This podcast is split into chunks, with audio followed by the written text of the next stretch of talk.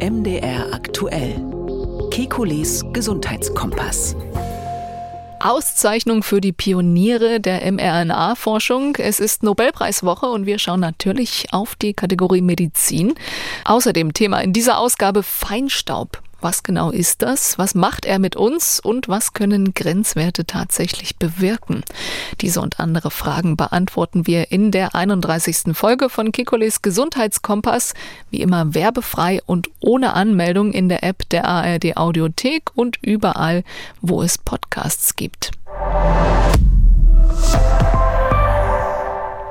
Ich bin Susanne Böttcher, Redakteurin und Moderatorin bei MDR Aktuell. Alle 14 Tage, immer donnerstags, sprechen wir mit dem Arzt und Wissenschaftler Professor Alexander Kekulé. Wir liefern Schwerpunkte zu aktuellen Gesundheitsfragen und gehen auch auf Ihre Themenwünsche ein. Hallo, Herr Kekulé. Hallo, Frau Böttcher. Die Nobelpreiswoche der für Medizin geht in diesem Jahr an die Biochemikerin Katalin Kariko. Sie ist die 13. Frau, die den Medizin-Nobelpreis erhält. Im Interview mit der Tagesschau hat Kariko ihre Karriere noch mal kurz Revue passieren lassen. Wir hören mal rein. Ich habe in Ungarn mit RNA und ich habe mit der Messenger-RNA gearbeitet, als ich an der Universität Pennsylvania 1989 begonnen habe. Und 1997 arbeitete ich mit Drew Weissman zusammen. Ich habe versucht, Messenger-RNA für Therapiezwecke zu benutzen, wie die Behandlung im kardiologischen Bereich. Wir arbeiteten auch an Blutgefäßen. Und später dann habe ich in der Neurochirurgie gearbeitet, versucht, Messenger-RNA einzusetzen, um Schlaganfälle zu behandeln. Vor zehn Jahren, im Oktober 2013, bin ich nach Deutschland gekommen und habe dort für BioNTech zu arbeiten begonnen.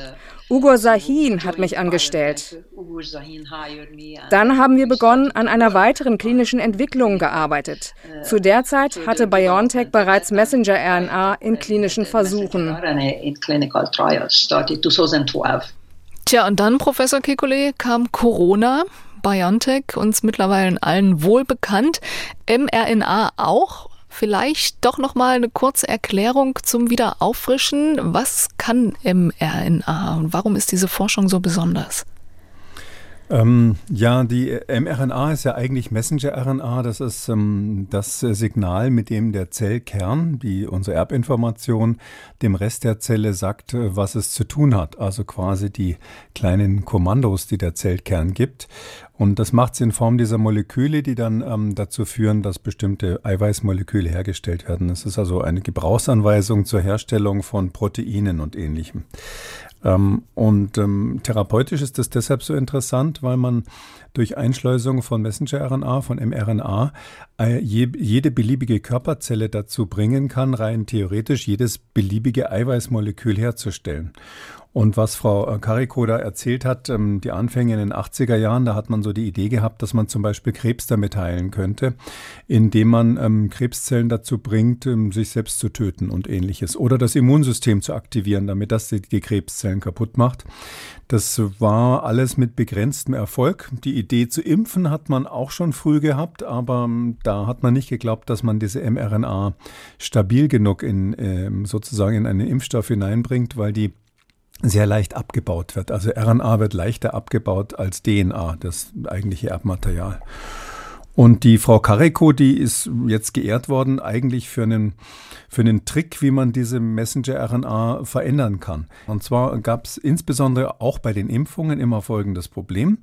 Wenn man so eine Messenger-RNA künstlich herstellt im Labor, dann wird die von der Zelle, von menschlichen Zellen, von anderen tierischen Zellen immer als fremd erkannt.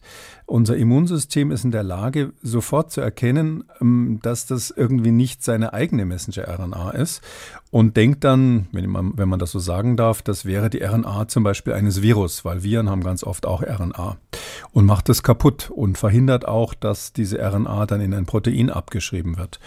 Und da hat Frau Kariko, nachdem das wirklich lange, lange nicht geklappt hat und die Menschen sehr frustriert waren, ich kann mich selber gut erinnern, ich war damals am Max-Planck-Institut und wir haben auch nicht so richtig dran geglaubt, dass das in kurzer Zeit gut funktionieren wird. Da hat sie einen Trick gefunden, wie man die RNA chemisch so verändern kann durch eine Methylierung. Also da wird eine Methylgruppe angebaut, so, eine molekulare Veränderung, äh, dass das dadurch für die Zelle aussieht, als hätte sie diese Messenger-RNA selbst produziert. Die Zelle wird quasi reingelegt, die denkt, aha, das ist was eigenes das muss ich also jetzt ähm, äh, benutzen als äh, Blaupause zur Produktion von Proteinen. Naja, und bei dem Impfstoff, das ist, glaube ich, bekannt, bei SARS-CoV-2 ist es eben so, dass man eine Messenger-RNA hat, die den Bauplan enthält für das ähm, Spike-Protein ähm, des Virus, also für diese kleinen Stachel, die außen am Virus dran sind. Und die werden dann künstlich von den menschlichen Zellen praktisch produziert und das Immun erkennt, Immunsystem erkennt es und produziert daraufhin dann Antikörper und auch Zellen, die sich ähm, gegen das echte Virus dann später wehren können. Professor Kekulé, ich hatte Sie eingangs angesprochen als Arzt und Wissenschaftler, würde das gerne noch ergänzen um den Titel Orakel. Denn in Kikulis Corona-Kompass, Ausgabe 299 von vor knapp anderthalb Jahren, am 16. April, haben Sie die Geschichte von Katalin Kariko erwähnt. Sie ist ja Ungarin, ist dann ähm, als junge Frau in die USA gegangen, hat dann dort äh, weiter geforscht und Sie haben dann erwähnt, äh, dass die wohl den Nobelpreis dafür bekommen wird. Und jetzt ist es tatsächlich soweit, gemeinsam mit dem US-Amerikaner Drew Weissman am 10. Dezember ist das, glaube ich, immer, ne? die Verleihung des mhm, Nobelpreises. Ja. Ähm, Nochmal kurz zur Einordnung. Glauben Sie, dass es auch zum Nobelpreis gekommen wäre, wenn es keine Pandemie gegeben hätte? Naja, meine damalige Prognose war natürlich wegen der Pandemie mhm. und ich meine, das ist genau wie Sie sagen, das ist, ist auch der Pandemie geschuldet. Man muss bei so Nobelpreisen dazu sagen, ähm, als Wissenschaftler verfolgt man das natürlich mit Interesse. Irgendwann als Student hat man vielleicht mal davon geträumt, auch mal so einen zu gewinnen. Und äh, ich kenne inzwischen auch viele Nobelpreisträger selber. Ähm, das ist jedes Jahr das Gleiche. Es hätte mindestens 20 gegeben auf einem bestimmten Arbeitsgebiet, die man hätte auch auszeichnen können. Und maximal drei bekommen ja den Nobelpreis in einem Fach jedes Jahr. Und das ist immer die Frage, wieso dann gerade die und nicht jemand anders, der auch wichtige Sachen gemacht hat. Und ähm, häufig ist es so, ähm, das sieht man dann schon, dass in der Grundlagenforschung jemand einen wahnsinnigen Sprung nach vorne gemacht hat. Ein ganz gutes Beispiel ist der Ferenc Kraus, der dieses Jahr auch einen Nobelpreis gekriegt hat, auch ein Ungarn, der Ungar, der in ähm, Wien geforscht hat und jetzt ähm, in der Nähe von München im Garchinger Max-Planck-Institut ist, der hat den Physiknobelpreis bekommen für etwas, wo man wirklich sagen muss, das war so ein derartiger Sprung nach vorne in, in seinem Fach, dass völlig klar war, dass der ein Kandidat ist. Ganz so ähm, spektakulär ist das, was Frau Carico gemacht hat, nicht. Bei allem Respekt, das ist natürlich eine tolle Arbeit gewesen. Auch ich finde ihre Biografie ganz faszinierend, weil sie eben gegen viele Widerstände gekämpft hat, ihr halbes Leben lang. Aber es ist so, da, dass das funktioniert hat am Schluss, ist das Produkt von ganz vielen kleinen ähm, Fortschritten. Ganz viele Dinge wurden da verbessert, sodass diese ursprüngliche Idee, Messenger-RNA zur Therapie einzusetzen, die in den 80er Jahren wohl entstanden ist, 1980er Jahren natürlich, ähm, dass die dann letztlich geklappt hat. Ich sage mal so als ein Beispiel für die, die den Corona-Kompass noch ein bisschen kennen, äh, diese Lipidhülle, die da außenrum ist, äh, die, also da, da, wie das eingepackt ist, diese RNA, damit die nicht sofort abgebaut wird, das ist ein ganz entscheidender Faktor, warum das funktioniert. Und auch diese Modifikationen, die hat ja nicht Frau Carico entdeckt, sondern die hat sie nur angewendet, um das, die RNA ein bisschen stabiler zu machen und auch zu verhindern, dass die zu sehr das Immunsystem stimuliert. Da gibt es viele solche Modifikationen. Das ist nur die eine, die eben dann in dem Impfstoff von BioNTech und von Moderna zur Anwendung kam, die auch patentiert ist. Ähm, sodass man sagen muss, ja, dass dieser Nobelpreis an diese zwei Personen, Frau Carico und Drew Weissman, ihren Kollegen von der University in Pennsylvania, vergeben wurde, das ist auch ein Signal des Komitees, dass sie sagen wollen, schaut mal her, an die Kritiker des Impfstoffs. Ähm, da gibt es jetzt sogar einen Nobelpreis dafür. Diese Diskussion um die Gefährlichkeit dieses Impfstoffs sollte doch mal aufhören. Ihre Biografie hatten wir schon angesprochen, Ihren beruflichen Werdegang. Ähm Sie hatte als junge Frau das Auto in Ungarn verkauft, dann äh, ist sie mit ihrem Mann und ihrer zweijährigen Tochter in die USA gegangen. Und ich finde aber gerade diese Tochter wirft noch eine weitere Frage auf. Also zum einen, Susan Francie heißt sie, zweifache Olympiasiegerin im Rudern. Mittlerweile ähm, hat sie einen Bachelor in Kriminologie und einen Master in Soziologie, ist also keine Naturwissenschaftlerin. Ähm, könnte man ihr unterstellen, dass Naturwissenschaften gar nicht so attraktiv sind? Ich frage mal einen vom Fach. Ähm, ja, also das ist tatsächlich ein Problem, was wir auf jeden Fall in Europa haben. Ähm, ich glaube, da müssen wir was tun. Bei uns sind für die junge Generation Naturwissenschaften, wie Sie sagen, nicht besonders attraktiv. Man steht immer nur im Labor, kommt dann abends blass nach Hause. Ähm, ich kenne es auch von meinen eigenen Kindern, die natürlich dann miterlebt haben, wie der Papa ähm, wirklich ähm, praktisch täglich äh, nach dem Abendessen nochmal zur Arbeit gegangen ist, wenn er überhaupt zum Abendessen da war. Dann ist man zwischendurch irgendwo international auf Konferenzen unterwegs. Also es ist wirklich ein, ein weit mehr als 60-Stunden-Job, ähm, wo man die meiste Zeit seines Lebens eigentlich nicht besonders viel Geld verdient. Ähm, nur ganz wenige Leute verstehen, was man überhaupt macht. Man kann am Küchentisch nichts Tolles erzählen. Und ähm, wenn man jetzt nicht gerade zufällig den Nobelpreis gewonnen hat, äh, versteht auch keiner, wer jetzt besser und wer schlechter ist in dem Fach. Äh, das ist anders als beim Rudern. Und das sehe ich bei vielen meiner Kollegen, dass die Wissenschaftler eigentlich es nicht schaffen, ihre, nicht einmal schaffen, ihre eigenen Kinder zu überreden, ähm, in die Fußstapfen zu treten und das gleiche Fach zu machen. Ähm, und das ist bei der Frau Carico vielleicht auch so gewesen, obwohl ich sie jetzt privat nicht kenne. Ich kenne sie sozusagen nur aus der Ferne von Vorträgen und ähm, habe keine Ahnung, was dort passiert ist. Aber ich glaube, wir können wir müssen uns überlegen, wie wir diese ganze Transformation, die ja jetzt vor uns steht, dass wir so viele Dinge, äh, so viele Probleme, die die Welt hat, ähm, nur mit wissenschaftlichen Methoden letztlich lösen können und verstehen können. Da müssen wir uns aufschlauen und die nächste Generation aufschlauen in Sachen Naturwissenschaften. Da können wir von den Asiaten und vielleicht sogar von den Ungarn in dem Fall was lernen. Und wie versprochen geht es jetzt um Feinstaub. Ich habe mal auf Schlagzeilen der vergangenen Monate geschaut. 240.000 Tote in der EU durch Feinstaub. Kein Land hält WHO-Feinstaub-Grenzwerte ein. Feinstaub senkt die Lebenserwartung dreimal stärker als Alkoholkonsum. Bevor wir konkret einsteigen, Professor Kekulé, was ist denn Feinstaub überhaupt und gibt es den einen Feinstaub? Mm, ja, so wie Sie fragen, gibt es nicht den einen Feinstaub. Wir sagen nach der Definition alles, was so im durchschnittlichen, äh, alle Partikel, die einen Durchmesser haben von kleiner als 10 Mikrometer, gelten als Feinstaub. 10 Mikrometer, also ein Mikrometer ist ein Millionstel Meter oder auch ein Tausendstel Millimeter. Also das ist schon ziemlich klein. Warum hat man diese Dimension gewählt?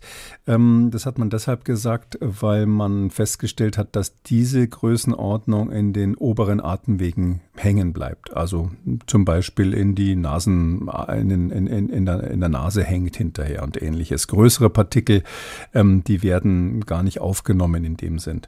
Und dann hat man aber das immer weiter untersucht. Die Definition ist uralt und hat dann irgendwann festgestellt, ja, also schlimm ist es eigentlich nicht, wenn es irgendwo in der Nase hängt oder in den Nasennebenhöhlen oder so, sondern richtig schlimm wird es eigentlich, wenn der Staub so fein ist, dass er die Fähigkeit hat, unten in die Lunge reinzukommen, also in die Alveolen der Lunge. Und da ist die Grenze, diese Partikelgröße 2,5 Mikrometer. Ähm, das ist nicht die wirkliche Größe der Partikel, also man misst da nicht jeden einzelnen Partikel, sondern ähm, das, da wird sozusagen das Abscheideverhalten, wenn ich mal so sagen darf, beurteilt und es gibt so eine, so eine Größenbereich um diese 2,5 herum, ein ähm, bisschen größer, bisschen kleiner, ähm, was halt in diese Alveolen rein kann. Also 2,5 PM, 2,5 sagt man dann, also Feinstaub 2,5 äh, Mikrometer. Das ist das, was in die Alveolen geht, unten in die Lunge rein. Und dann gibt es noch die, den Ultrafeinstaub. Das ist noch viel kleiner, ähm, kleiner als ein Zehntel Mikrometer. Ähm, das ist dann so, dass man tatsächlich weiß, dass das nicht nur in die Lunge geht, sondern auch durch diese ganz feinen Membranen, die die Luft äh, in der Lunge trennen vom Blut, hindurch diffundieren kann und ins Blut übergeht und damit dann auch direkt im Körper ist, wenn man es eingeatmet hat, so ähnlich wie ein Medikament, was man einatmet. Und dieser Ultrafeinstaub ist natürlich das, was am schwierigsten zu erforschen ist, wo man aber die meisten Fragezeichen hat, ob das möglicherweise schädlich ist und wie schädlich das sein könnte. Und das der Kern der, der, der, ganzen Diskussion, die im Moment stattfindet, kann man sich merken, ist dieser PM2,5, also der Feinstaub, der in die Alveolen reingeht. Das heißt, die Größe der Partikel ist entscheidend, aber auch die Menge pro Kubikmeter. Das ist das, was als Grenzwert beschrieben wird. Ähm, und diese Grenzwerte haben eine ganz besondere Geschichte, gerade in der EU. Die sollen jetzt auch wieder gesenkt werden. Ähm, aber inwieweit ist denn der Zusammenhang zwischen der Wirkung und den Grenzwerten erforscht von Feinstaub? Ähm, also das ist schwierig. Wir haben ja viele, die, die, die Weltgesundheitsorganisation und auch die EU dann, die machen das, wenn man so will, im Paket. Also die schauen sich den Feinstaub an, die schauen sich auch klassisch andere ähm, Luftverunreinigungen an, also Ozon zum Beispiel, Stickstoffdioxid, von dem ja viel die Rede in Deutschland war, Schwefeldioxid, was früher mal für einen sauren Regen wichtig war und viele andere. Und ähm, für jeden dieser Werte ähm, gibt es Kommissionen bei der Weltgesundheitsorganisation, die zum Teil schon seit Jahrzehnten daran arbeiten. Und die versuchen dann rauszukriegen, wie viel ist denn, ab, ab wann wird es denn schädlich für den Menschen? Wann wird es gesundheitsschädlich? Das ist extrem schwierig, weil sie können ja kein Experiment machen und einem Mensch wie eine Maus ein Jahr lang in eine Glaskugel einsperren und verschiedene Konzentrationen irgendwelcher Gase da einleiten, sondern man macht Beobachtungsstudien und versucht dann rauszukriegen, ob es einen Zusammenhang Zusammenhang gibt zwischen den Konzentrationen dieser Substanzen in der Umwelt, also in der Luft, das kann dann die Außenluft sein oder auch die Luft in Wohnräumen, und der Gesundheit. Ähm, da kann man sich schon vorstellen, das ist wahnsinnig schwierig, weil Leute, die zum Beispiel in Gegenden mit hoher Luftverschmutzung leben, häufig ein schlechteres Einkommen haben, weniger Einkommen haben. In USA ist es dann auch korreliert mit der Hautfarbe und solchen Dingen, um, sozialem Status natürlich. Ähm, und es gibt viele andere Parameter, die da eine Rolle spielen und die schwer rauszurechnen sind. Aber es versucht die WHO oder diese Arbeitsgruppen versuchen dann irgendwie rauszukriegen, wie viel, um wie viel ver, ver, ver erhöht sich denn eigentlich das Sterberisiko in einer bestimmten Bevölkerung oder auch das Risiko für Herzinfarkte und andere Erkrankungen, wenn äh, die Konzentration irgendeines äh, Umweltschadstoffs hochgeht. Und bei Feinstaub hat man relativ, eine relativ gute Korrelation. Da kann man relativ eindeutig sagen, dass eine Erhöhung dieser Feinstaubwerte, insbesondere bei dem PM2,5, ganz klar zu einer Erhöhung zum Beispiel der Gesamtsterblichkeit führt. Ähm, und da rechnen die dann raus, wenn man sagt, okay, also zum Beispiel ähm, ähm, alle 10 Mikrogramm pro Kubikmeter, also immer wenn in einem Kubikmeter Luft, ein Kubikmeter ist ja einmal einmal ein Meter ungefähr, so eine doppelte Badewanne ungefähr voll, immer wenn in diesem Kubikmeter sich die Konzentration um 10 Mikrogramm pro Kubikmeter erhöht, dann geht das Risiko zum Beispiel zu sterben äh, an, an egal was, an irgendwelchen externen Ursachen um 8% hoch.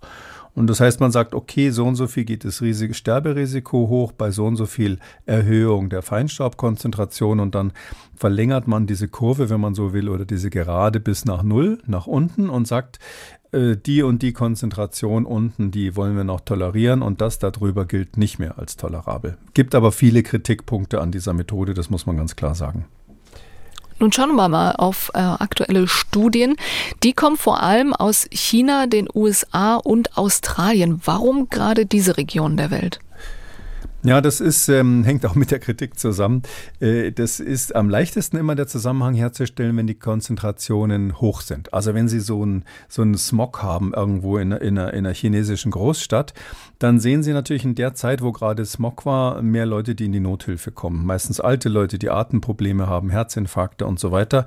Und sowas kann man ganz gut ausrechnen, weil man dann weiß, von wann bis wann war Smog-Alarm, wie war da die Konzentration. In diesen Großstädten wird es auch gut gemessen, besser als auf dem Land.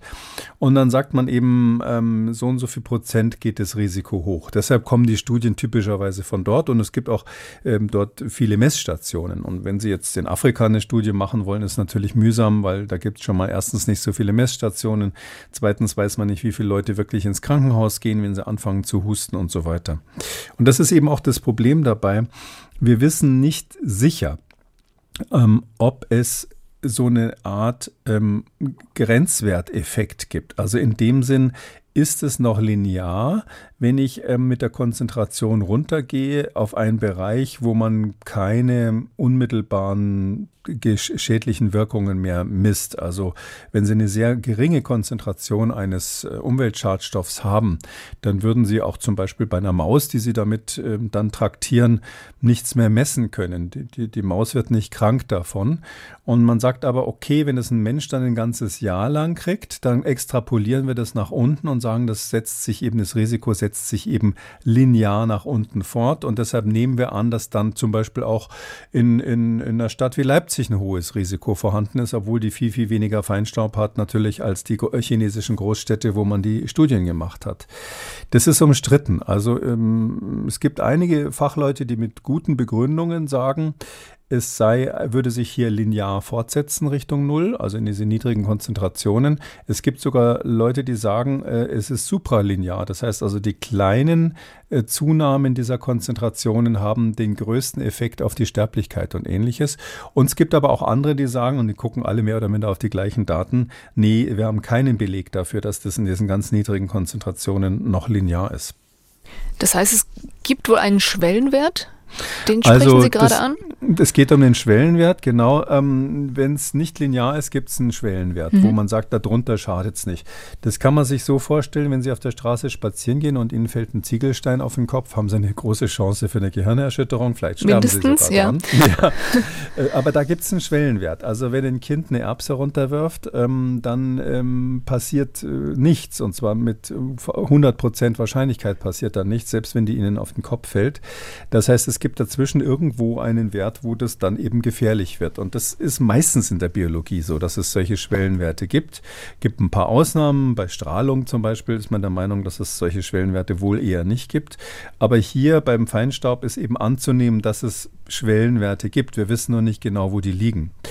Ich selber sage, also äh, mir ist es eigentlich egal, wo genau der Schwellenwert liegt. Wir sind jetzt bei den Regularien in dem Bereich, wo man eigentlich beim Feinstaub jetzt ähm, mal so grob gesagt die Luft halt sauber kriegen möchte. Das ist jetzt nicht Krankenhausluft, die man da herstellen will, keine sterile Luft äh, wie im OP oder ähnliches, sondern man will es einfach nur sauber haben. Und da meine ich, äh, sagt der gesunde Menschenverstand, äh, dass saubere Luft eher gut ist und schmutzige Luft eher schlecht. Drum sind mal so grundsätzlich, was jetzt den Feinstaub betrifft, diese Bestrebungen aus meiner äh, Sicht richtig, dass man das stufenweise runter machen will. Gibt andere ähm, ähm, Ver Verunreinigungen wie dieses äh, Stickstoffdioxid, NO2, was ja groß in der Diskussion war wegen der Fahrverbote in der Innenstadt vor einiger Zeit. Da ist die, die Datenlage längst nicht so eindeutig und da musste man sich die Frage stellen, ob da nicht ein bisschen übertrieben wurde. Bevor wir gleich auf die Ursachen äh, für Feinstaub kommen, gibt es eine Studie aus China. Da hat man über fünf Jahre Herzinfarkt-Todesfälle untersucht und zwar im Zusammenhang mit der Temperatur. Im Sommer bei hohen Temperaturen, die Rede ist hier von vier Tage in Folge über 35 Grad, und einem erhöhten Feinstaubwert war das Sterberisiko bei 74 Prozent. Bei niedrigen Temperaturen, aber auch hoher Feinstaubbelastung war das Herzinfarkt-Sterberisiko wesentlich geringer. Warum hat die Temperatur da so einen Einfluss drauf? Ja, das ist eine ganz interessante ähm, Studie. Erstens, weil man sehr viele ähm, Teilnehmer hatte. Das ist ja immer bei diesen Beobachtungsstudien wichtig, dass man ganz viele Datenpunkte hat, dass man eben solche Störfaktoren gut rausrechnen kann. Ähm, und das interessante Ergebnis ist eben hier, dass es eine Kombination gibt. Also, dass also die Hitze da ist ja klar, dass die, dass die Herzinfarkt, ähm, das Herzinfarktrisiko erhöht ist, ist ja auch hier bekannt. Kennt jeder Rettungssanitäter, wenn es heiß ist, muss er, muss er auch häufiger da mal zum Einsatz. Ähm, und es ist auch sehr wahrscheinlich, da gibt es viele Studien, dass der Feinstaub ähm, das Infarktrisiko erhöht. Und hier ist eben gezeigt worden, dass gerade diese Kombination synergistisch arbeitet. Das Problem ist nur, man weiß jetzt nicht wirklich, wo ist der Synergismus. Also so ein statistischer Synergismus heißt nur, dass es zeitlich zur gleichen Zeit auftritt. Das nennt man dann Korrelation. Das heißt aber nicht, ähm, dass es kausal ist. Also wo liegt die Ursache? Und man kann sich jetzt das ganz trivial vorstellen, dass man sagt, na ja, gut, wenn es heiß und trocken ist, fliegt halt mehr Staub durch die Luft. Das weiß, glaube ich, jeder Radfahrer. Und ähm, möglicherweise ist das der ganz simple Grund, warum es dann Synergismus gibt. Es kann aber auch ein biologischer Effekt sein. Das haben die Wissenschaftler natürlich nicht rausfinden können.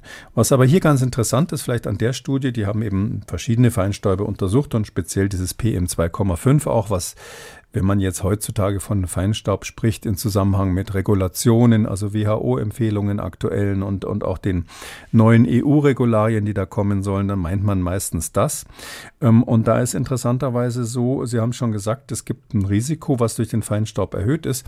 Aber wenn man ähm, die Hitze rausrechnet, also das haben die in der Studie auch gemacht, dass sie mal gesagt haben, okay, jetzt schauen wir uns mal an, was nur der Feinstaub macht, dann ist es so, dass Sie zum Beispiel, wenn Sie 160 Mikrogramm pro Kubikmeter Feinstaubkonzentration haben. Also das ist schon irre viel. Bei uns in Europa ist der, der, der, der, der Tageshöchstwert liegt so in der Größenordnung von 25 Mikrogramm pro Kubikmeter. Also hier 160, das kennt man eben nur in China und manchen anderen Großstädten äh, Asiens. Ähm, dann haben sie sieben Prozent höheres Risiko, sieben Prozent höheres Risiko für Herzinfarkt. Das ist schon irgendwie so eine kleine Zahl. Ne? Sie haben, brauchen einen irrsinnig starken Effekt, um so einen kleinen Unterschied von sieben Prozent zu messen. Und jetzt wird es aber gemein. Wenn Sie 70 Mikrogramm haben, das ist immer noch ein Vielfaches dessen, was in Deutschland je gemessen wurde in den letzten, sage ich mal, zehn Jahren, dann haben Sie nur noch 2% erhöhtes Risiko für Herzinfarkt in der Studie. Und jetzt kommt's bei 20 Mikrogramm, also einer geringen Feinstaubbelastung, die aber noch deutlich überhalb dessen ist, was in Zukunft ähm, äh, die EU zulassen will, da sollen ja die Grenzwerte gesenkt werden, kriegen Sie eine Schutzwirkung von 4%. Also diese Studie zeigt sozusagen, sagen, dass dann plötzlich das Risiko geringer ist, als wenn sie gar keinen Feinstaub haben. Woran liegt sowas? Das ist dann so ein klassischer nicht-linearer Effekt muss man überlegen. Es könnte sein, dass die Leute hm, wegen Feinstaubwarnung dann nicht mehr rausgegangen sind vielleicht. Oder weil die Luft schlecht aussah, nicht mehr rausgegangen sind. Oder es war eben doch zugleich warm und sie sind nicht mehr rausgegangen, weil es ihnen zu warm war. Mhm. Oder, oder sonst was. Also, oder dass sich vielleicht gerade die, die besonders empfindlich waren, hm, geschützt haben, so dass sie plötzlich dann bei einer niedrigen Konzentration einen Schutzeffekt kriegen. Und da sieht man, das ist so ein Beispiel, eigentlich eine sehr gute Studie, aber daran sieht man eben, ähm, dass das ganz schön schwierig ist, sozusagen eine harte Position zu beziehen, die sagt, jawohl, in diesen niedrigen Konzentrationen so und so viel Tote werden da verursacht. Und diese Zahlen, die man immer so liest, Sie haben es eingangs gesagt, die Europäische Union und die WHO, die posaunen dann irgendwie immer irgendwelche Zahlen, wie viele Tote das sind raus, die sind natürlich sehr, sehr stark über den Daumen gepeilt und, und von großer Unsicherheit behaftet. Menschen, die am Demenz sterben, könnten also theoretisch auch hm, zurückgeführt werden auf eine hohe Feinstaubbelastung. Das ist zumindest die Erkenntnis äh, einer Studie von US-Amerikanerinnen und Amerikanern aus dem August. Was hat man denn daraus gefunden? Ja, das ist ganz interessant. Die ist in Ann Arbor, University of Michigan, gemacht worden. Ähm, die haben, ich denke mir auf den Anhieb nicht, dass da ein Zusammenhang bestehen könnte, tatsächlich geguckt, ob neu ähm, diagnostizierte Demenz bei älteren Menschen natürlich, da haben sie dann die, die Studienpopulation, die sie da zehn Jahre lang beobachtet hat, haben, war im Durchschnitt 61 Jahre alt. Und da haben sie eben geguckt, wie oft wird neu Demenz festgestellt, diagnostiziert und hat das irgendwie mit der Gesamtbelastung in diesen zehn Jahren, die sie sich da angeschaut haben, zu tun ähm, an Feinstaub. Und da ist es tatsächlich auch so, dass ganz klar ist, es gibt ein Risiko, mal so grob gesagt, von acht Prozent ähm, erhöhtes Risiko für eine De Demenzdiagnose innerhalb von zehn Jahren. Wenn man zu der Hälfte der Menschen in dieser Region gehört oder dem Teil der Menschen in der Region gehört, die in der oberen Hälfte der Feinstaubbelastung lagen.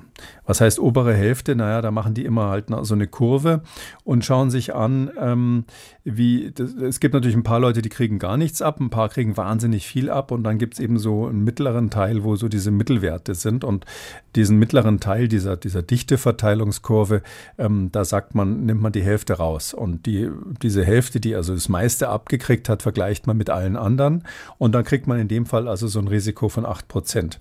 Ich habe das jetzt deshalb so ausführlich erzählt, weil man da auch merkt, wie grob diese, dieser Maßstab ist. Ja, also da muss man die eine Hälfte gegen die andere vergleichen, rund um den mittleren Wert, den Median.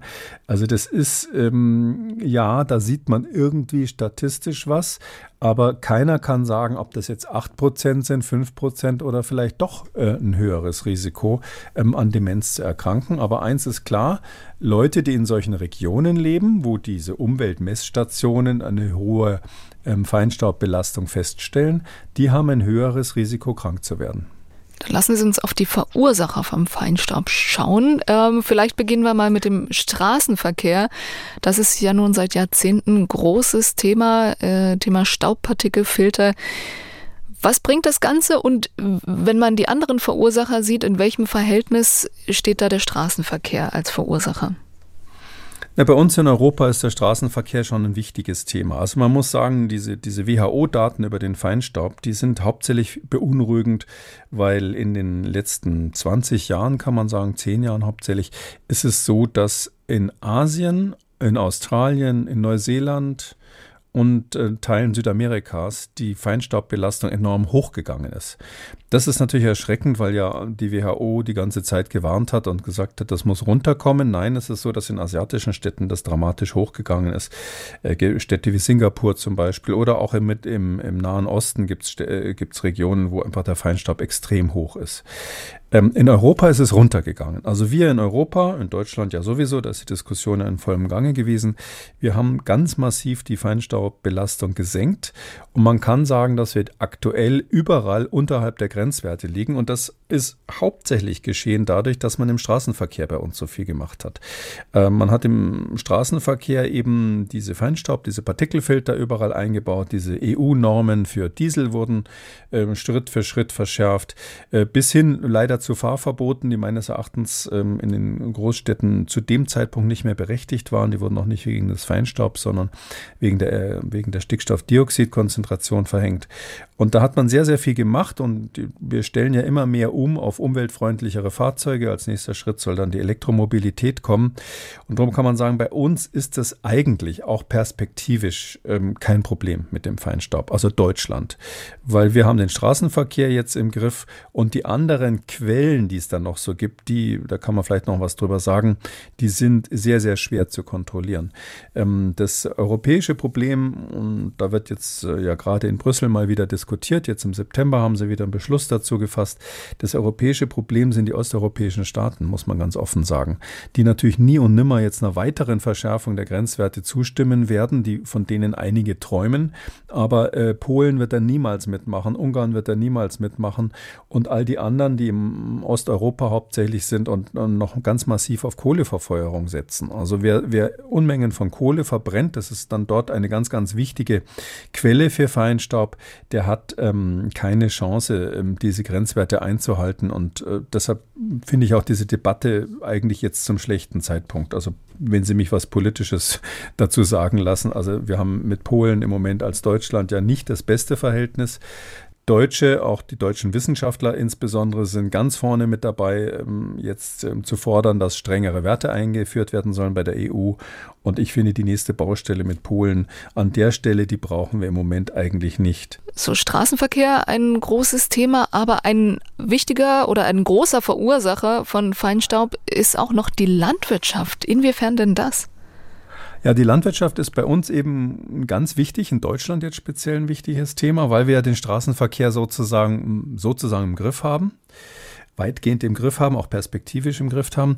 Und in der Landwirtschaft ist eben so, naja, klar, wenn Sie, wenn Sie im Sommer mal schauen, wenn da so eine landwirtschaftliche Maschine übers Feld knattert, da staubt es natürlich enorm dahinter. Der, dieser Feinstaub ist auch ähm, nach der klassischen Definition mit erfasst von diesen PM2,5 und der ist auch, gilt auch als genauso schädlich. Man muss da ein bisschen aufpassen, es ist eine andere Art von schädlich. Also diese landwirtschaftlichen Feinstäube, die enthalten dann mehr Ammoniak zum Beispiel. Man kann das chemisch auch auseinandernehmen. Die kommen eben dann typischerweise aus organischen Verbindungen zum großen Teil.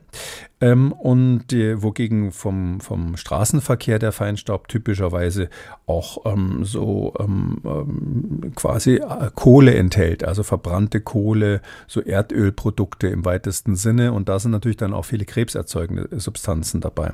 Also das, was aus dem Straßenverkehr kommt oder früher auch aus der Industrie, das ist ja weitgehend abgeschaltet bei uns, ähm, das war mehr so Richtung Krebsentstehung gefährlich, wenn man das so schematisch sagen darf.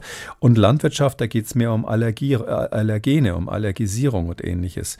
Was natürlich auch ähm, viele, viele Menschen betrifft, weil wenn Asthmatiker wegen des Feinstaubs einen schweren Anfall bekommt, ins Krankenhaus kommt, vielleicht dann früher äh, sterben muss deswegen, jetzt nicht in diesem Anfall, aber insgesamt das Asthma seine Lebenserwartung verkürzt, ähm, dann ist das natürlich ein ganz, ganz wichtiges Thema. Genauso wichtig äh, wie, wie, wie ein Krebstoter, weil die WHO zählt natürlich sozusagen die Todesursachen insgesamt und bewertet da nicht, sodass man sagen muss, diese landwirtschaftliche Feinstaub ist eine Basisbelastung, die bei uns in Westeuropa eine große Rolle spielt.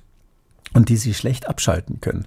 Also sie können ja nicht sagen, wir bauen da jetzt überall Berieselungsanlagen an, dass es ständig feucht gehalten wird, damit nichts staubt oder wir betonieren alles zu statt, äh, statt Landwirtschaft, sondern das ist so eine Art Grundrauschen, was wir nicht loswerden meines Erachtens, was ja auch erwünscht ist, dass wir eine eigene Landwirtschaft haben. Und deshalb meine ich, ist ein Grund mehr, sich zu überlegen, bevor man alles über einen Kamm schert, ob man ähm, wirklich äh, zum Beispiel zu Lasten der Landwirtschaft dann ähm, Grenzwerte macht, die so schlimm sind oder so streng sind, dass man zwar damit einen guten Gesundheitseffekt hat, ohne Frage, aber auf der anderen Seite dann natürlich Teile der Wirtschaft damit sehr stark beeinträchtigt. Also ich glaube, an der Stelle findet die Diskussion immer ein bisschen spät statt. Also das müsste man jetzt machen, wo in Brüssel gerade über diese Grenzwerte diskutiert wird. Wie viel saubere Luft äh, können wir uns in welchem Zeitraum leisten und was können wir umsetzen, ohne dann plötzlich äh, ähm, äh, doof aus der Welt Wäsche zu gucken, anders kann man es nicht sagen, so wie damals, als plötzlich diese Grenzwerte für äh, Stickstoffdioxid äh, scharf gestellt wurden und keiner wurde, wusste so richtig, wo die herkamen. Zeitpunkt ist ein gutes Stichwort. Wir zeichnen heute am 5. Oktober auf. Ich möchte mal prognostizieren, in zwei Monaten gibt es ein Thema, das wieder im Mittelpunkt stehen wird. Und zwar mit Blick auf die Silvesternacht. Was halten Sie denn gerade mit Hinblick auf die Feinstaubbelastung von einem Böllerverbot? Ist das übertrieben oder würden Sie sagen, das kann man durchaus machen? Ähm, na, das ist eine politische Frage. Das ähm, also erstens, es ist rein medizinisch, gibt es dafür aus meiner Sicht keine Indikation. Also ich war ja selber hm, früher ähm, Notarzt und Rettungssanitäter. Ich dachte Pyrotechniker. Ich, nein, nein. Das, das haben natürlich alle, haben natürlich alle ne, Chemiestudenten auch so nebenbei gemacht. Aber nein, es ist wirklich so, ähm, äh, klar, an Silvester äh, fährt man ständig irgendwo hin, wo sich Leute einen Finger weggesprengt haben mit selbstgebauten Böllern oder wo ihnen äh, irgendwas ins Auge geflogen ist oder der eine den anderen über die Straße mit einer Silvesterrakete beschossen hat. Das sind zum Teil üble Verbrennungen und man sagt sich, was soll der Irrsinn? Auf der anderen Seite, wer nachts um zwölf auf der Straße steht und sich äh, beschießen lässt, ist ja in gewisser Weise mm, Teil dieser, dieses ganzen Ereignisses gewesen. Ähm, da kann man jetzt nicht sagen, diese, wenn es um den Feinstaub geht, diese Feinstaubbelastung, die da vielleicht so eine halbe Stunde lang maximal existiert, ähm, wäre eine Gesundheitsbelastung, die wir aufs Jahr umrechnen müssen für die Gesamtbevölkerung. Und das, das machen aber die Kritiker dieser, dieser Böller. Darum meine ich, also man kann die Böller man könnte sie verbieten, wenn man sagt, die Krankenhäuser sind überlastet, es geht nicht mehr. Dafür gibt es meines Erachtens absolut keine Hinweise. Es war auch während der Pandemie nicht so, dass wir ähm, wirklich an Silvester jetzt das verbieten mussten, weil die Krankenhäuser sonst wegen der Corona-Fälle ähm, keine Chance haben, das zu verarzten. Das ist Business as usual, dass man in der Silvesternacht eine gewisse Überlastung hat. Und der Feinstaub, ja, äh, summarisch ist das vielleicht so ein Prozent der Jahresbelastung, die da an einem Tag in kürzester Zeit in die Luft geblasen wird. Aber der regnet sich ja dann auch wieder weg, der verschwindet ja wieder. Das ist ja nicht permanent da. Und wie gesagt, das ist keine, keine Exposition, die man jetzt in Kauf nehmen muss. Und, und es sind ja auch nicht so viele Leute da nachts um zwölf wirklich auf der Straße und inhalieren das. So dass ich meine, aus medizinischer Sicht gibt es eigentlich keine harten Begründungen. Es ist aber deshalb ein interessantes Thema, weil ähm, wir ja viele solche Sachen haben, wo Menschen aus grundsätzlichen Überzeugungen bestimmte Sachen nicht so toll finden. Und das, da gibt es ja auch Argumente gegen die Böller, dass man sagen kann, da wird zu viel Geld in die Luft geblasen und was soll das überhaupt? Und ähm, sind uns erinnert manche sogar an Krieg und ähnliches. Und diese grundsätzlichen hm, Abneigungen, die man dagegen hat, die werden dann manchmal in so medizinische Begründungen verpackt. Und da, glaube ich, gibt es viele Beispiele. Bei Corona hatten wir auch so ähnliche Situationen. Ich glaube, das muss man auseinanderhalten. Und da muss man vor allem dann diejenigen, die sagen, okay, ich habe da Spaß dran, so eine Silvesterrakete zu zünden, denen muss man auch letztlich ihre Freiheit lassen. Woran garantiert niemand Spaß hat, ist das Thema Waldbrände, hat uns in diesem Sommer nicht nur in den USA und in Kanada sehr beschäftigt. Eindrucksvolle Bilder auch von New York im Nebel, sondern auch relativ nahe in Griechenland, Spanien, vergangenes Jahr auch in der sächsischen Schweiz. Das ist auch eine große, ein großer Verursacher von Feinstaub. Ja, das ist, äh, wissen viele nicht. Also, weil man denkt, so ein Waldbrand ist eine kurze Sache. Da ist es tatsächlich so, weil die ja länger brennen, brennen anders als die Silvesterböller, ähm, ist es so, dass insgesamt äh, in manchen Regionen, gerade so westlichen Regionen, die also jetzt nicht das Problem wie in Asien haben, wo dann die Großstädte so, so äh, mit dem Smog überlastet sind, das sind zum Teil 25, zum Teil bis zu 50 Prozent der Jahresbelastung, die von solchen Wildfeuern ausgehen. Also das ist wirklich enorm viel und ähm, Sie haben es gerade angesprochen, in Kanada, USA hat man immer wieder alle Jahre wieder das Problem, es wird in Zukunft mehr werden. Und ähm, ich habe das mit Interesse verfolgt, wie die EU eben gerade über diese möglichen strengeren Grenzwerte beim, beim Feinstaub und bei anderen Umweltbelastungen ähm, diskutiert hat.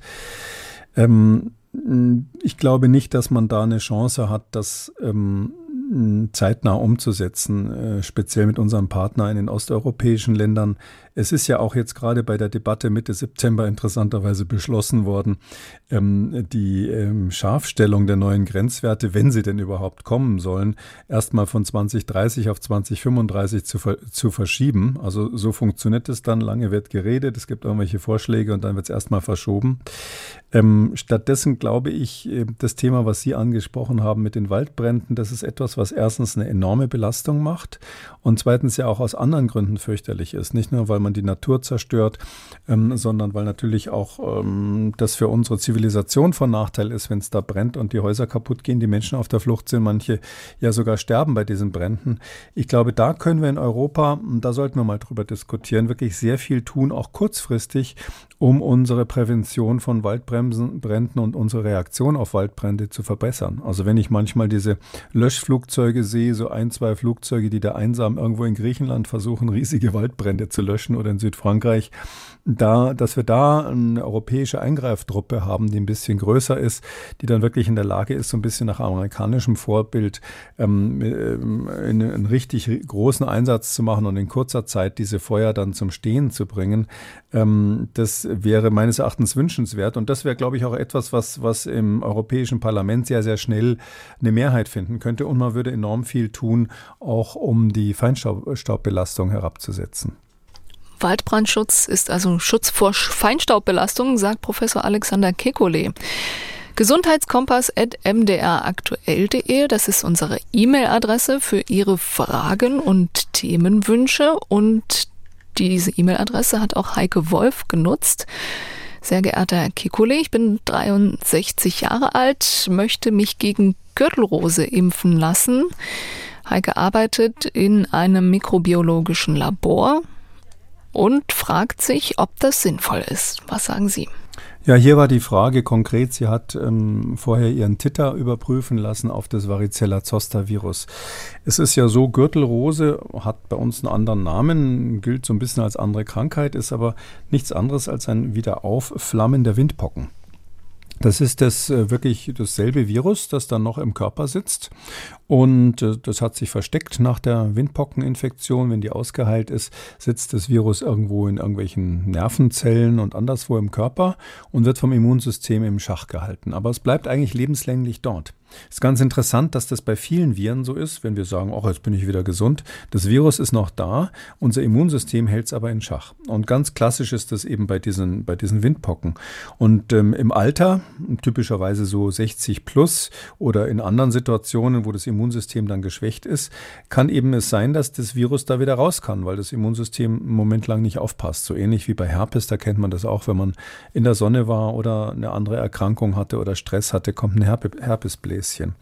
Und diese Gürtelrose ist so ein Wiederaufflammen letztlich dieser, dieser, ne, dieser Viren, die äh, vorher die Windpocken gemacht haben. Und deshalb empfiehlt man grundsätzlich mal, ähm, das ist seit neuerdings mit dem neuen Impfstoff, der da zur Verfügung steht, eine generelle Empfehlung der Ständigen Impfkommission, ab 60 glaube ich schon ähm, eine Zosterimpfung zu machen. Damit kann man das Immunsystem nochmal daran erinnern, dass man als Kind die Windpocken hatte und wie das Virus aussieht, ähm, falls, falls das Immunsystem auch inzwischen so schlecht sieht wie der Mensch, den man da impfen muss.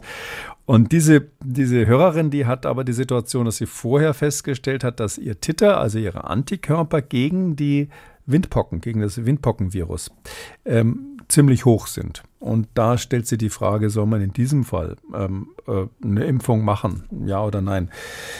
Also da gibt es keine guten Daten dazu, ähm, weil man ähm, für die Zulassungsstudie und auch in der Zeit danach jetzt nicht so geguckt hat, wie sind die Antikörper bei den Leuten, sondern man hat aufs Alter geschaut und festgestellt, es gibt zumindest für einen Zeitraum von, ich glaube, acht Jahre ist beobachtet worden, eine gute Schutzwirkung mit diesem neuen, ähm, mit diesem neuen Impfstoff. Äh, man muss aber auch dazu sagen, der ist, äh, wie wir sagen, sehr stark reaktogen. Also das Problem ist ja, dass das alternde Immunsystem nicht mehr so gut reagiert. Und darum mischt man bei diesem Impfstoff, äh, die Firma, die den herstellt, GlaxoSmithKline ist das, die ähm, mischt da besonders viel Adjuvans mit rein. Das ist so ein Wirkverstärker, der das Immunsystem anstacheln soll, gegen ähm, das, was man da gespritzt hat, Antikörper und andere äh, Immunsubstanzen herzustellen. Ähm, deshalb ist bekannt, dass dieser, ähm, dieser äh, Impfstoff gegen Gürtelrose besonders starr häufig Schmerzen macht, häufig Schwellungen macht und auch sonst allgemein Symptome, Fieber und ähnliches häufiger macht als andere Impfungen.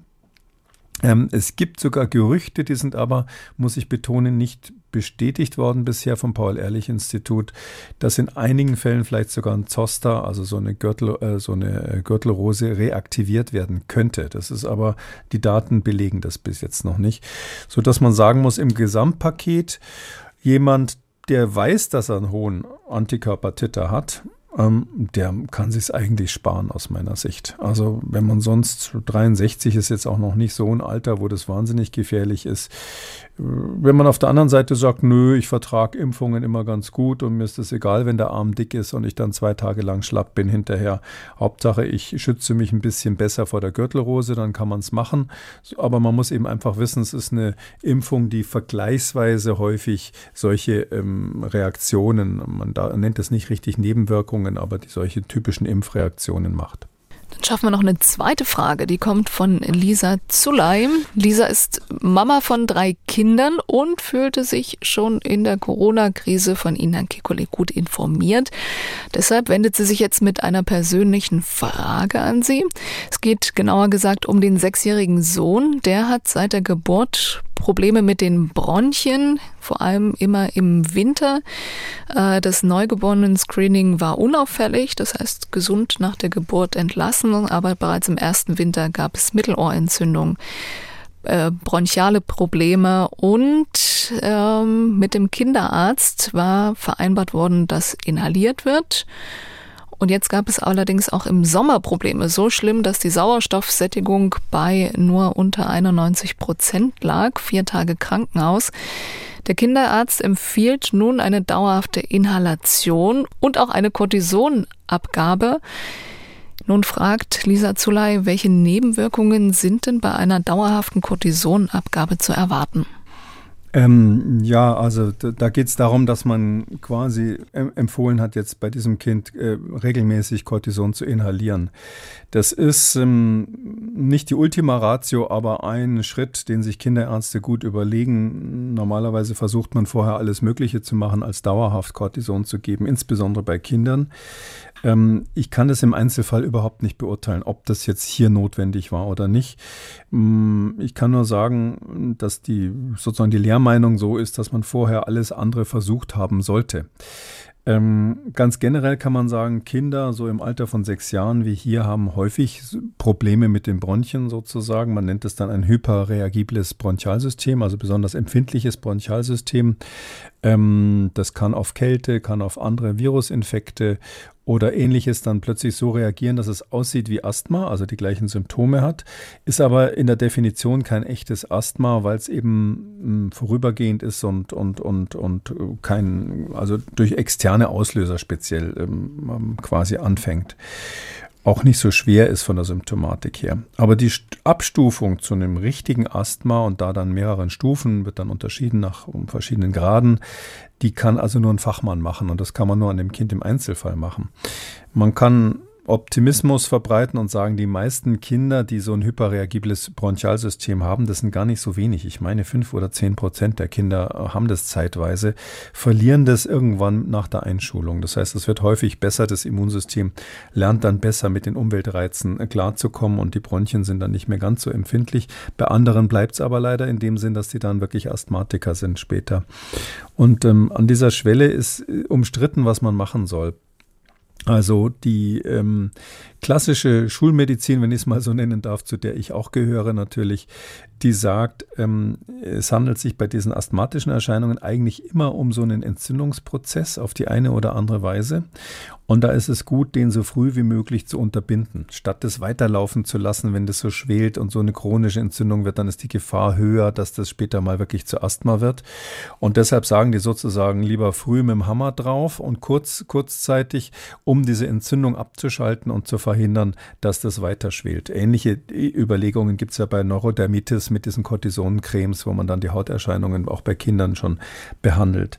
Ähm, die anderen sagen, naja, bevor man das macht, ähm, ist es unter Umständen angezeigt, zu versuchen, durch eine Veränderung der Umwelt ähm, irgendwie diese Reize abzuschalten. Und das funktioniert sehr häufig gut, muss man sagen. Winter am ähm, Meer. Winter, genau. Also Sie sagen es, im Winter, im Winter mal schön in die Südsee auf Krankenkassenkosten. Klar. Und ähm, äh, da gibt es also wirklich äh, massenweise Berichte von Kindern, die dann plötzlich Nullsymptome haben. Sei es so eine Neurodermitis, sei es so ein hyperreagibles Bronchialsystem, bis hin zu so Dingen, wo man früher gesagt hat, das geht gar nicht, zum Beispiel mit Kindern dann zum Skifahren zu gehen. Da hat man früher gesagt, oder viele Kinderärzte sagen das bis heute, nee, auf keinen Fall. Die Kälte äh, kann Asthmaanfälle äh, stimulieren und ähm, auch die Belastung, die körperliche, da gibt es ein Belastungsasthma und so weiter und so weiter. Das arme Kind ist dann zu Hause in der Bude geblieben, hat also noch mehr Staub abgekriegt als sonst ähm, und äh, schön den ganzen Winter durch sein Cortisonspray genommen. Und wenn man das gleiche Kind dann zum Skifahren mitnimmt, ist es nach zwei Tagen so fit, dass es mitfährt und hat überhaupt kein Problem und die Symptome kommen zum Teil erst wieder, wenn es wieder zurück ist zu Hause, wo, wo die Staubbelastung höher ist. Das heißt also, das ist im Einzelfall sehr schwer zu sagen, aber grundsätzlich Asthma um, äh, ist eine Erscheinung des, der, des, der, der Atemwege auf die Umwelt. Darum passt es auch ganz gut zu dem Feinstaubthema vorher. Und wenn man die Umwelt so ändert, dass eben da zum Beispiel weniger Staub da ist oder andere Belastungen plötzlich weg sind, Hausstaub spielt häufig eine Rolle, äh, dann, sind, äh, dann geht diese Entzündung genauso gut wieder weg, als wenn man Cortison gibt. Äh, wer irgendwie kann, sollte das versuchen mit seinem Kind, ähm, bevor man jetzt in eine kontinuierliche Cortisontherapie übergeht, mit seinem Kind wirklich einen Tapetenwechsel zu machen und mal zu schauen, was das, was das bringt. Klar, das ist ein frommer Wunsch für Leute, die sich das nicht leisten können, die nicht die Möglichkeit haben, auch aus beruflichen Gründen einfach mal ähm, zwei, drei Wochen wegzufahren in ein anderes Klima. Aber der, daran sieht man, das ist eine Notlösung. Also diese häufige Cortisonbehandlung, die wir insbesondere äh, natürlich in den Industriestaaten haben, ist eine Notlösung, weil der Arzt, der es gerne wahrscheinlich auch anders machen würde, auf sein Rezept eben nicht draufschreiben kann, vier Wochen Urlaub in der Karibik. Sind denn Langzeitfolgen bekannt einer dieser Cortisonbehandlung? Ähm, ja, also das ist ganz klar, ähm, Cortison sollte man, wenn es irgendwie geht, ähm, insbesondere im Kindesalter nur kurzzeitig anwenden. Ähm, das weiß aber jeder Kinderarzt. Also es ist nicht, äh, überhaupt nicht so, dass Kinderärzte jetzt Spaß dran haben, das zu machen. Das ist immer eine Notfallentscheidung. Aber ja, wenn man das über längere Zeit macht, hat das eine lange Liste von, von Nebenwirkungen. Die stehen ja auch im Beipackzettel, äh, diese Cortisonpräparate haben besonders lange Zettel mit langen, kleingedruckten Zeilen, was alles passieren kann, wenn man über lange Zeit Cortison gibt. Ähm, man muss dann immer hoffen, dass das ähm, eben nach Möglichkeit ähm, begrenzt bleibt. Und das gilt auch für inhalierte das Cortison. Also das ist vielleicht noch wichtig zu wissen. Viele ältere Menschen nehmen ja Cortison-Tabletten, weil es nicht mehr anders geht. Äh, die werden dann sozusagen eingestellt auf Cortison-Präparate. Aber man weiß, dass diese Nebenwirkungen ähm, aller Art, das bis hin zu neurologischen Erscheinungen, die man zum Teil auch wirklich messen kann, ähm, ist es so, ähm, dass die auch bei inhalierten Präparaten auftreten. Ähm, es gibt, gibt auch Nicht-Cortison-Präparate, die man äh, übrigens nehmen kann, die man zum Teil auch inhalieren kann. Ähm, das ist immer eine gute Idee, mal mit dem Arzt zu sprechen, ob sowas eine Alternative ist. Äh, obwohl auch die natürlich, wenn man sie jahrelang geben muss, ähm, ihre eigenen Nebenwirkungen haben. Damit sind wir am Ende dieser 31. Ausgabe von Kikulis Gesundheitskompass. Wenn Sie noch ein Thema haben, über das Sie gern mehr erfahren möchten oder eine Frage, dann schreiben Sie uns eine Mail an gesundheitskompass.mdraktuell.de. Kikulis Gesundheitskompass gibt es als ausführlichen Kompass in der App der ARD Audiothek und überall sonst, wo es Podcasts gibt. Und wer das ein oder andere Thema noch einmal vertiefen möchte, alle wichtigen Links zur Sendung und die heutige Folge zum Nachlesen lesen. Die finden Sie unter Audio und Radio auf mdr.de. In der kommenden Woche gibt es dann wieder Kekules Corona-Kompass mit Professor Alexander Kekule und Jan Kröger und wir hören uns in zwei Wochen wieder. Bis dahin, Herr Kekule. Bis dann, Frau Böttcher. Danke Ihnen. Und wenn Ihnen diese Podcast-Folge gefallen hat, dann sagen Sie es gern weiter. An dieser Stelle empfehle ich Ihnen auch noch diesen hier vom Norddeutschen Rundfunk. Synapsen. Synapsen. Ein Wissenschaftspodcast von NDR Info. Und das Wissenschaft mehr ist als eine Schlagzeile, das kennen Sie aus unserem Podcast. Im Podcast Synapsen bekommen Sie Fakten und Geschichten aus der Forschung. In der aktuellen Ausgabe geht es um Kriegstraumata und wie die Seele wieder Frieden bekommt. Zu finden ebenfalls in der ARD Audiothek. MDR aktuell. Kekules Gesundheitskompass.